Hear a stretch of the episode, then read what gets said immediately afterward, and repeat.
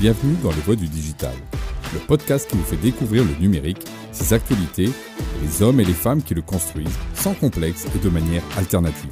Je suis Alain Garnier, cofondateur de Jamespot, la plateforme collaborative pour les organisations tournées vers le futur.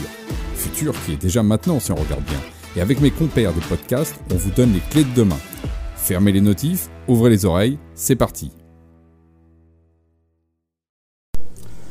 Eh bien bonjour les spotters et bienvenue dans notre live hebdomadaire de 15h. Alors aujourd'hui je suis dans un hôtel donc je vais faire très attention, je sors d'un déjeuner d'affaires et là il, fallait que je fasse mon live à 15h donc me voilà et on va parler d'un truc hyper important qui est une annonce incroyable, un coup de tonnerre dans le monde qui vient d'arriver, c'est le fait que Google Analytics, vous savez le système de Google qui permet de traquer les gens est devenu illégal.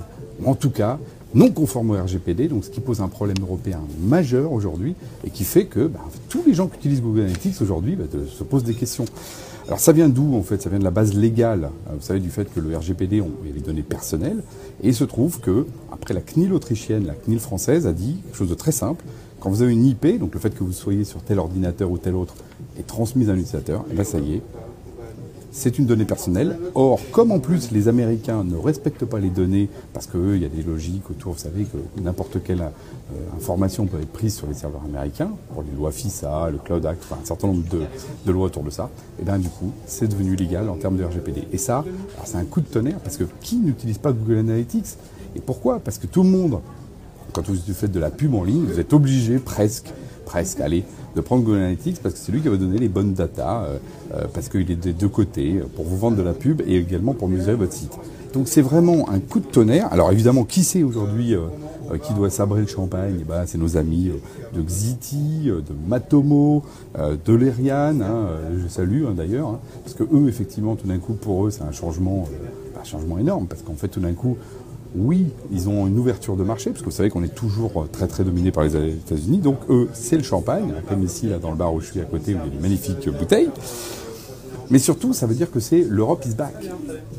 Ce qui se passe par rapport à ça, c'est que clairement, par la loi, ce fameux RGPD. Vous savez, ça me fait penser à une nouvelle de Dino Buzzati. Moi, j'ai pas eu le temps d'aller voir, vérifier, parce que c'est dans ma mémoire, un livre que j'ai lu il y a au moins une vingtaine d'années. C'est une nouvelle de Buzzati qui s'appelle L'écroulement de la Baliverna. Ça m'avait vraiment marqué, parce que c'est l'histoire d'un voyageur qui arrive dans une énorme forteresse comme ça, et puis il prend une petite pierre, et puis il prend une petite, juste un petit bout, un clou qu'il enlève, et puis en fait, il commence à partir, et là, il y a un caillou qui tombe, puis un deuxième, et puis finalement, la baliverna, qui était un truc imprenable par aucun ennemi, finit par s'écrouler. Voilà, l'écroulement de la Valiverna. Et je me dis, là, il y a quelque chose qui se passe. Le RGPD, c'était rien. C'était juste de dire, oh, mais tes données personnelles, c'est normal, elles t'appartiennent, donc bon, on va pas te les piller.